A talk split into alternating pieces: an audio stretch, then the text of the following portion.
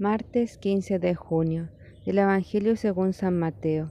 Jesús dijo a sus discípulos, Ustedes han oído que se dijo, amarás a tu prójimo y odiarás a tu enemigo.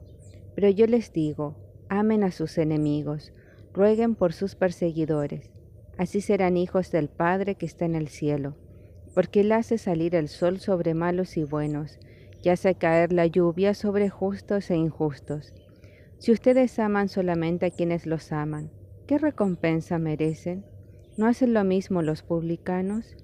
Y si saludan solamente a sus hermanos, ¿qué hacen de extraordinario?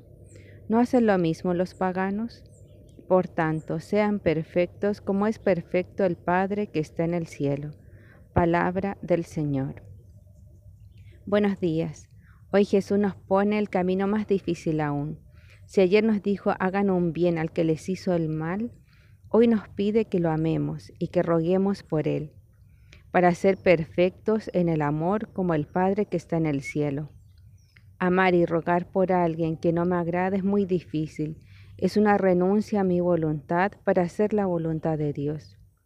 Si no tenemos ninguna persona que nos desagrade, aunque es muy difícil, creo que todos tenemos a alguien que nos cuesta, también podemos rezar por personas que han hecho mal a la sociedad, por todas las personas que están en las cárceles, para que puedan sentir esta conversión, darse cuenta tardemente, pero ahora lo pueden hacer de su error, y así su conversión pueda ser verdadera. Que tengan un bendecido día.